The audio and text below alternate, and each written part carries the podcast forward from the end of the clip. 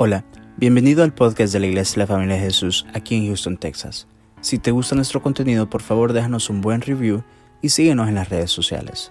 Nuestra visión como iglesia son las familias. Esperamos que este episodio sea de mucha bendición para tu vida. Somos tu familia. Bendecido con toda clase de bendición en Cristo Jesús en los lugares celestiales. O sea, todas las cosas que nosotros necesitamos ya fueron proveídas por medio de nuestro Señor Jesucristo. Amén. Ahora, yo se lo quiero ilustrar bíblicamente esto. Vamos a Génesis capítulo 1. La gracia de Dios es la provisión de todas las cosas por medio de nuestro Señor Jesucristo. Esa es una gran verdad. Y no, no, no tienes nada por hacer por eso. Ni nada puedes hacer para perderlo. Nada ni para ganarlo, ni nada para perderlo. Solo lo único que tienes que hacer es creerlo. Mire lo que dice Génesis capítulo 1, verso 3. Y dijo Dios que exista la luz y la luz llegó a existir. ¿Se da cuenta que Dios primero hizo la luz? Wow. Antes de hacer aquel recurso que trae la luz, Dios ya había hecho la luz antes de ser el, sol, la luna y todas las estrellas que son los que iluminan la tierra, Dios ya había hecho la luz. Vamos hasta el verso 27. Después de crear la luz, dice que la palabra que Dios creó las estrellas, creó el, agua, separó las aguas, creó el universo, creó todo lo que nosotros vemos, las plantas, los animales, los peces del mar, creó todo. Pero en el último día, en la último que Dios creó, mire lo que Dios creó, dice en el verso 27. Y Dios creó al ser humano a su imagen, lo creó a imagen de Dios. Hombre y mujer los creó. Lo último que Dios creó fue el hombre. ¿Por qué? Porque todo el propósito de la creación era para crear al hombre. Entonces, para crear al hombre, primero Dios creó todo lo que el hombre iba a necesitar para que el hombre no tuviera ninguna necesidad.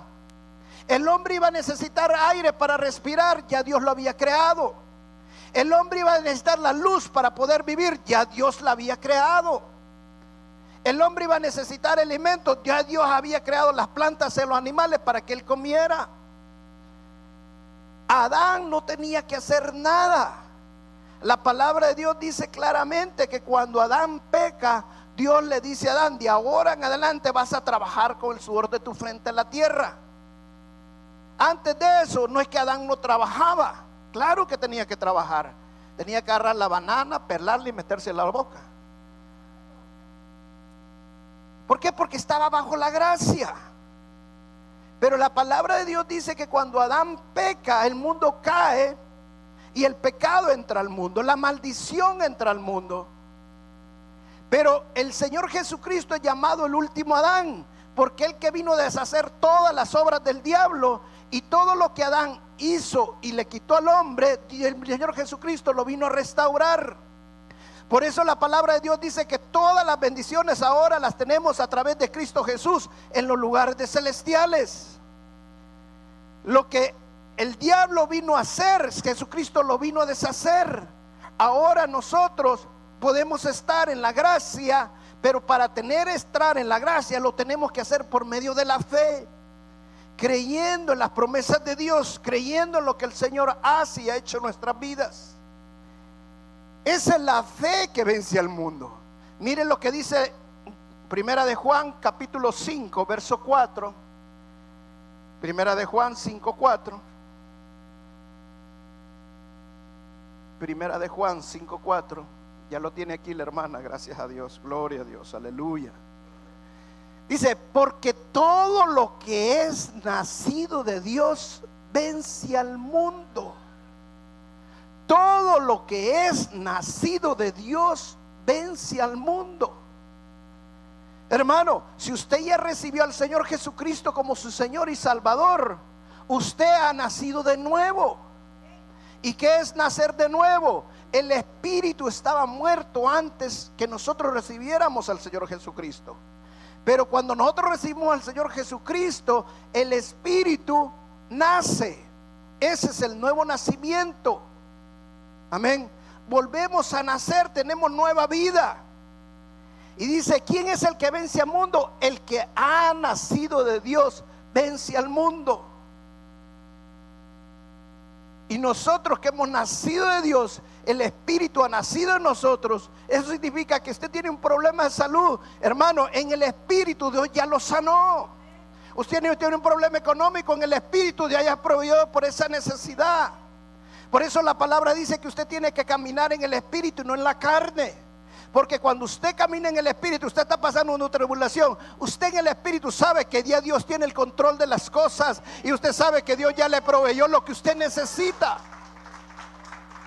Y lo dice, porque todo lo que ha nacido de Dios vence al mundo. Y esta es la victoria que ha vencido al mundo, nuestra fe.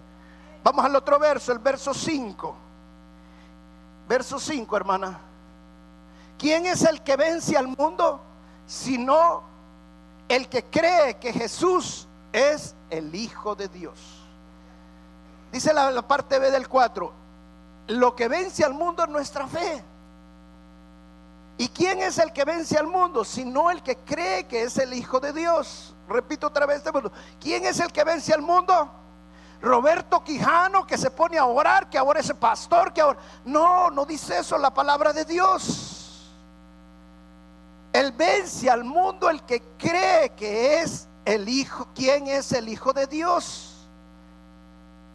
¿Qué significa eso, hermano? Que su fe no tiene que estar basada en lo que usted hace. Ese es el mayor error que nosotros cometemos a través de la fe. Por eso es que muchos cristianos ora, ayuna, lee la palabra, diezma, hace muchas cosas, pero nada le funciona porque están creyendo que la fe depende de ellos, de lo que ellos pueden hacer y no de lo que Cristo hizo en la cruz del Calvario. La fe que vence al mundo es cuando nosotros ponemos nuestros ojos en Cristo Jesús, cuando creemos que lo que Cristo Jesús hizo en la cruz del Calvario me ha dado la victoria y me ha hecho más que vencedor. Esa es la fe que nosotros debemos de caminar. Pero si queremos caminar en base a lo que nosotros hacemos, en base a lo que creemos que podemos hacer. Ahora yo tengo que leer la palabra no en base a lo que yo tengo que hacer, sino en que creer, en creer en lo que Cristo ya hizo en la cruz del Calvario, en aumentar mi fe de que las promesas de Dios son reales y son verdaderas y él ya lo hizo. Todo lo que Dios hace en nuestras vidas el milagro que Dios hizo, como los milagros que acabamos de ver de mi hermana, los dos niños que ella tiene. Imagínense, uno le nació los dos meses, me dijo. ¿Ah? Seis de dos meses, dos, libras pesó. Imagínense. Ahora, ¿quién hizo ese milagro? Dios. Pero Dios ya lo había hecho ese milagro. Amén. O sea, todos los milagros que nosotros vemos espiritualmente ya están. No es que Dios lo va a hacer. Porque el problema es que cuando nosotros oramos, quisiéramos como doblarle el brazo a Dios. Señor, yo voy a hacer. Y usamos una fe, pero la fe no funciona porque la fe la hacemos en base a lo que estamos haciendo nosotros. Y Señor, Señor, creo en tu palabra, Señor. Oh Señor, ayúdame, por favor, ten misericordia de mí. Y no ponemos la mirada en nuestro Señor Jesucristo. Por eso dijo le dijo el hombre cuando le dijo, ayúdame a mi incredulidad. Porque el Señor le estaba diciendo, cree solamente. Eso es todo lo que tenemos que hacer, creer solamente en lo que el Señor Jesucristo hizo en la cruz del Calvario. Ahí debe estar nuestra mirada, ahí debe estar todo lo que nosotros hacemos. Amén. Vamos a la escritura. Vamos a Hebreos capítulo 4, verso 10. Y esta es la parte que, si, que quiero que por favor le pongas mucha atención. Hebreos 4:10. Mira lo que la escritura dice. Porque el que entra, el que ha entrado en su reposo, también ha reposado de sus obras, como Dios de las suyas. Amén. Como Dios de las suyas. El llamado del cristiano es caminar confiadamente en lo que Cristo ya hizo en la cruz del Calvario. Fe es creer. Confianza es descansar en lo que hemos creído. Cuando la palabra de Dios dice, porque el que ha entrado en su reposo también ha, ha reposado, ha descansado de sus obras. Todo el capítulo de Hebreos está hablando del reposo. Desde el capítulo del versículo 1 hasta el versículo 11 está hablando del reposo de Dios. Y está hablando que los judíos no entraron al reposo por desobediencia. ¿Y cuál es la desobediencia? La desobediencia es no creer. Por eso el Señor Jesucristo dijo, cuando venga el consolador los convencerá de pecado, de justicia y de juicio. De pecado porque no creyeron en mí. O sea, la gente va al infierno no por los pecados que hizo. La gente va al infierno porque no creyó en su Salvador, porque no creyó en lo que el Señor Jesucristo hizo en la cruz del Calvario. Si ellos hubieran creído cualquier pecado que hubieran tenido, asesinato, aborto, fornicación, adulterio, sea lo que sea el pecado, por la sangre de Cristo nosotros somos limpios de todos nuestros pecados. Pero como no creyeron en el Hijo de Dios, entonces no entraron al reposo de Dios. O sea, para entrar en el reposo de Dios, que es la gracia de Dios, necesitamos creer en el Hijo de Dios. Amén. Y dice, así como también descansó de las suyas. Y el, y el verso 11, antes de leer el 11, dice, ¿cuánto tiempo Dios hizo la tierra? Hizo todo lo que hizo en el universo y la tierra. Seis días. Al séptimo día dice que descansó. Ahora, ¿Dios descansó porque estaba cansado? No, Dios no se cansa. Es Dios. Dios no, se, no, no, no paró el séptimo día porque estaba cansado. Dios paró el séptimo día para enseñarnos que necesitamos el reposo. Dios paró el séptimo día porque ya todo estaba terminado. Miren, nada de lo que Dios hizo, Dios regresó a volverlo a hacer. Todo lo que Dios hizo en los seis días fue perfecto. Tal vez nosotros no lo miramos perfecto, pero para los ojos de Dios y para la mente de Dios, que un día nosotros lo vamos a entender, entonces vamos a poder, que todo lo que Dios hizo, lo hizo perfecto. Dios no regresó y dijo, me equivoqué en el león, en lugar de ponerle cuatro patas, le voy a poner dos nada más. No, Dios todo lo hizo perfecto. Entonces nosotros tenemos que entender que cuando Dios dice yo hice ya lo todo hace dos mil años y todas las bendiciones ustedes las tienen en Cristo Jesús, cuando dice todas, significa todas, en todas nos ha bendecido el Señor. No tenemos nosotros que esperar más porque Dios ya lo hizo en todo totalmente. Dice el verso 11, esforcémonos pues por entrar en ese reposo para que nadie caiga al seguir aquel ejemplo de desobediencia. Amén. Cuando yo estaba leyendo este pasaje y decía, esforcémonos pues para que nadie caiga al seguir. Y decía, Señor, pero la fe no se trata de esforzarnos nosotros. Porque tú lo dices claramente en la escritura, ¿qué es lo que nos quiere decir? Y el Señor me llevaba al pasaje de la, de la, de la mujer con el flujo de sangre la mujer se había gastado todo su dinero. Ya no tenía ni cinco más. Y lo único que le quedaba es Jesús. Cuando el Señor Jesús pasó por donde ella estaba, dice que la mujer puso la mirada en Jesús. Y lo único que ella decía, si tan solo le tocara el borde de su manto. Dice la palabra de Dios que era una multitud que estaba alrededor de Jesús. ¿Cómo sabemos eso? Porque el Señor Jesús mismo le dijo a sus apóstoles, alguien me ha tocado. Y ellos mismos, los apóstoles dijeron, ¿cómo decir que te han tocado si están que te van a pachurrar, Señor? Pero la escritura dice que todo lo que lo tocaban, no dice que ningún, que, fueron sanos, tampoco dice que no lo fueron. Pero sí dice que la que tocó el borde del manto del Señor fue sana. Y esta mujer tuvo que esforzarse, tuvo que presionar para tocar el borde del manto del Señor. Pero ella se, ella se puso la mirada en Cristo, no en lo que ella podía hacer. Porque dijo, si tan solo toco el borde del manto del Señor, ella estaba seguro que con solo tocar a Jesús ella quedaba sana. Pero nosotros ponemos la mirada en lo que nosotros podemos hacer y en lugar de tocar a Jesús, lo que hacemos es que empujamos a Jesús. Como le que le quisiéramos doblar el brazo a Jesús.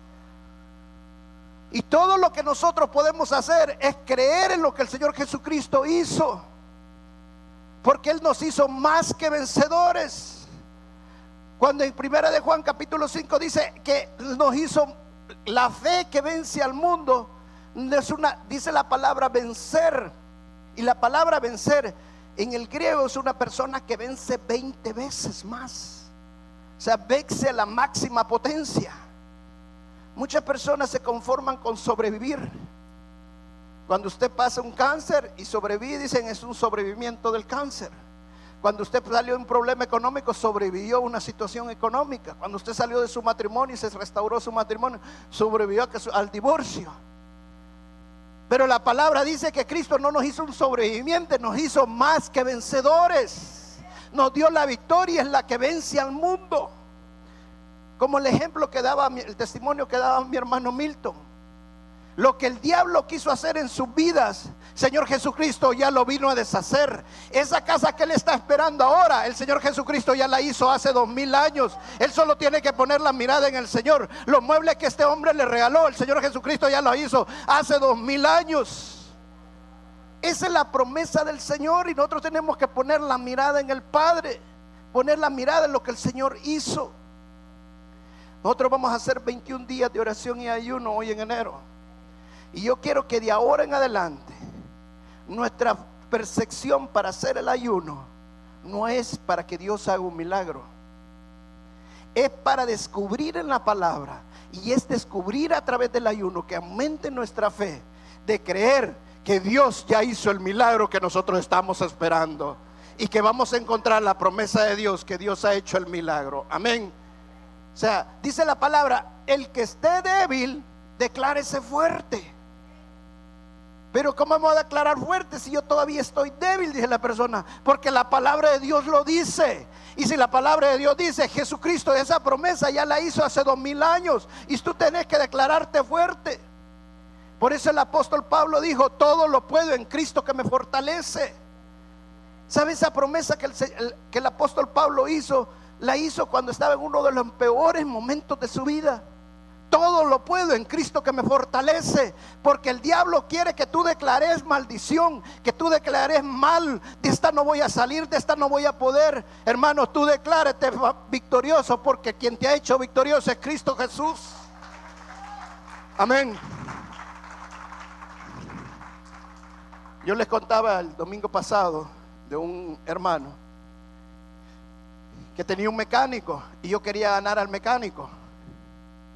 Pero este hermano, el jefe de él, ya era cristiano y todos los días que llegaban oraban juntos. Pero después que oraban se quejaba de todo. Y decía, cuando yo no era cristiano era rico. Cuando yo no era cristiano tenía todo. Cuando yo no era cristiano no me faltaba nada. Un día yo le digo al mecánico que si quería recibir al Señor Jesucristo y todo. No, me dijo, ¿cómo va a creer? Me dijo. ¿Y por qué? Le digo yo. No, para ser igual que mi jefe, me dijo. Si todo el tiempo se está quejando, dijo. ¿Sabes qué? Me, parecieron impactantes las palabras que decía mi hermano Milton. Lo que el diablo viene a decirle. A vos no te ha caído el 20. En otras palabras, tiene que ver la realidad. Estás mal, estás acabado, no tienes nada. Eso es lo que el diablo quiere que nosotros digamos. Pero Milton le dijo, no, yo lo, todo lo puedo en Cristo que me fortalece. El Señor me ha dado la victoria. Porque nuestra victoria no está en lo que yo tengo, la victoria no está en lo que yo estoy viviendo. La victoria, mi fe está en lo que el Señor Jesucristo hizo en la cruz del Calvario. Mi fe vence al mundo. Y yo lo declaro en el nombre de Jesús, que Cristo me ha fortalecido, que Cristo me ha hecho victorioso, que Él me ha puesto como cabeza y no por cola. Pero tú tienes que declararlo en el nombre de Jesús. Una vez un hermano decía, pastor, voy un trabajo y yo quiere que ore. Ok, vamos a orar, hermano. Y ya oramos en el nombre de Jesús. Dale este trabajo, Señor. Y declaro ese trabajo en sus manos en el nombre de Jesús. Tú le has dado gracias, Señor. Le has dado todo para que ese trabajo esté. Tú ya abriste las puertas y lo declaramos en el nombre de Jesús. Después que oramos, me dice el hermano, pastor, ¿y cree que me darán el trabajo a mí? Hermano, camina por fe. El justo vivirá por fe. ¿Sabes por qué no entraron? El pueblo judío no entró al, al, reposo, a la tierra prometida que Dios les tenía prometido. ¿Sabes por qué no entraron? Porque cuando mandaron los espías a ver la tierra prometida, dice que vieron gigantes y tuvieron miedo. Y por eso dice la palabra, porque desobedecieron. O sea, cuando Dios te da una palabra, Dios te dice, yo te he puesto por cabeza y no te he puesto por cola. Tú eres un hijo mío. Y todo el que ha nacido de nuevo vence al mundo. En otras palabras, tú eres un hijo de Dios. Tú has nacido de nuevo. Tú eres victorioso, no eres un derrotado. Tú eres, el Señor te ha puesto por lugares altos, no en lugares bajos. Pero tienes que declararlo y tienes que creerlo en el nombre de Jesús. Y vivir por lo que el Señor nos ha dado. Yo estoy seguro, viste el hermano dio el testimonio la semana pasada o antepasada. Antepasada, hace dos semanas. Y yo le dije aquí, wow, esa es autoridad en la forma que lo dio. Dije. Esa es autoridad. ¿Sabe que el diablo qué diría? Ah, vos sos un, ¿cómo te dijeran? Un bufón, un hablador. Hermano, el diablo te va a decir un montón de cosas. Pero tú decláralo todo en el nombre de Jesús. Amén. Y el hermano dijo claramente, bien me acuerdo las palabras que él dijo, el diablo me ha quitado una casa, pero Dios me tiene una mejor. Amén. Decláralo en el nombre de Jesús. Hace dos semanas, esta, hoy no está el testimonio que ya le dieron los muebles. Y me espera mucho mejor, porque el Señor tiene cosas grandes para cada uno de nosotros. Pero ¿sabe cuál es el miedo de nosotros? ¡Eh!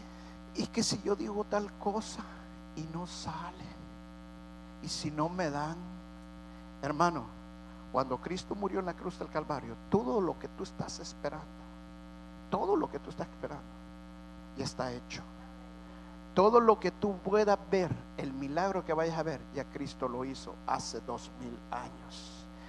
Por eso todo lo que tienes que hacer de ahora en adelante es leer la palabra de Dios para encontrar la promesa que Dios te ha dado en lo que Él ya hizo en tu vida. Tienes un problema económico, busca la promesa. Ahí está la promesa que Dios ya hizo, que Dios te ha prosperado, que Dios te ha puesto en lugares altos, que Dios te ha puesto como cabeza, no por cola, que la gente va a salir avergonzada porque han hablado contigo, porque lo que ya Cristo hizo, lo hizo para bendecirte a ti y a toda tu familia. Ay, pastor, pero es que tal vez la voluntad de Dios es que yo esté así. Es que la voluntad de Dios es que yo me que quede en la calle. Es que la voluntad de Dios, hermano, escucha bien lo que te voy a decir. La voluntad de Dios es para que tú tengas una vida sobreabundante. La voluntad de Dios es para que todas tus maldiciones fueran rotas en la cruz del Calvario. La voluntad de Dios es porque es por sus llagas hemos sido sanados de todas nuestras enfermedades. En el nombre de Jesús. Dice la palabra que la fe, que la verdad nos hará libre. Tú puedes apoderarte esta mañana de esa palabra. La verdad te hará libre. ¿Cuál verdad? La verdad de que Cristo Jesús murió en la cruz del Calvario para bendecirnos y darnos toda clase de bendiciones en los lugares celestiales. ¿Te puedes apoderar esta mañana de esa palabra y creerlo en Cristo Jesús? ¿Sabes? A mí me gusta leer mucho noticias. Soy fanático a leer noticias. No veo televisión, pero sí me, gusta leer noticias. Y sabes, si tú lees noticias, cuando terminas de leer noticias, terminas con un miedo. Y ya viene la tercera guerra mundial. Ya viene esto, ya viene aquello. Mire, hermano, todo lo que el mundo te presenta solo es miedo. Pero cuando tú lees la palabra de Dios y te llenas de fe en el nombre de Jesús, si yo estoy con Cristo y Dios está conmigo, ¿quién contra mí? Todo lo puedo en Cristo que me fortalece. El Señor no me va a abandonar ni me va a desamparar. Caerán mil a mi izquierda y diez mil a derecha, pero a mí no me va a tocar en el nombre de Jesús. Hermano, camina por fe. Créelo en el nombre de Jesús. Mira, yo también soy un hombre de negocios. Me gustan mucho los negocios. Pero ¿sabes qué he aprendido en los negocios? A usar mi fe en el nombre de Jesús. Porque en el negocio hay competencia, en el, en los negocios hay de todo. De repente el mercado se baja, el mercado va para allá, el mercado para allá. El negocio se pone así de repente. Pero ¿sabes qué he aprendido yo? Y yo lo declaro en el nombre de Jesús, yo soy un hijo de Dios y el Señor está conmigo y Él tiene el control de todas las cosas. Y todo el Señor me lo ha dado, me ha prosperado en el nombre de Jesús. Empieza a creerlo y declararlo en el nombre de Jesús y vas a ver cómo Dios te bendice grande y sobreabundantemente. Amén. Pase el músico, por favor, vamos a orar. Necesitas creer en las promesas de Dios. Necesitas entrar al reposo de Dios. Vamos a pararnos, iglesia. Señor Jesucristo dice, toma mi yugo, porque Él nos quiere dar descanso a cada uno de nosotros.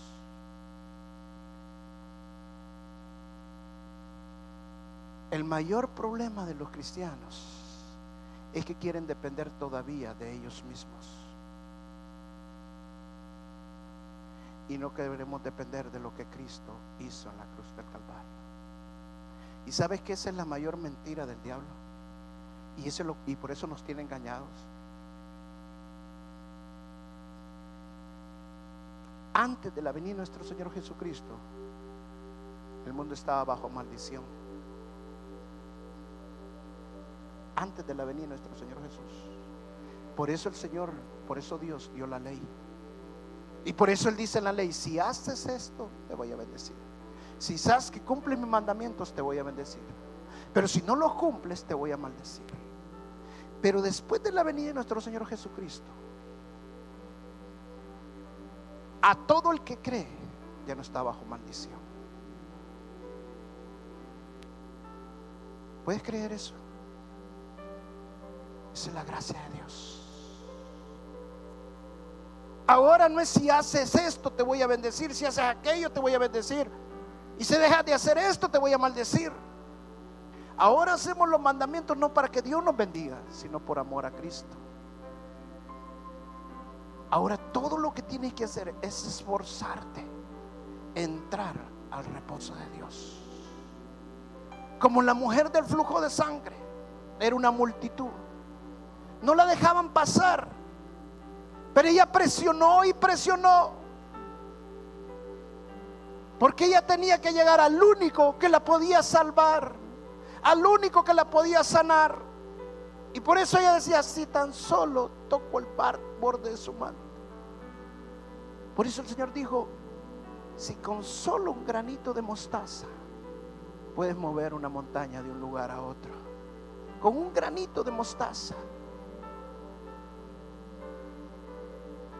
Porque con solo que tú creas en lo que Jesús hizo, Solo créelo. Tal vez estás desanimado, tal vez tu matrimonio está mal, hay enfermedad, hay problemas económicos, no sé cuál sea la, tu situación. Pero solamente cree. Cree que la promesa que tú estás esperando ya Cristo la hizo hace dos mil años.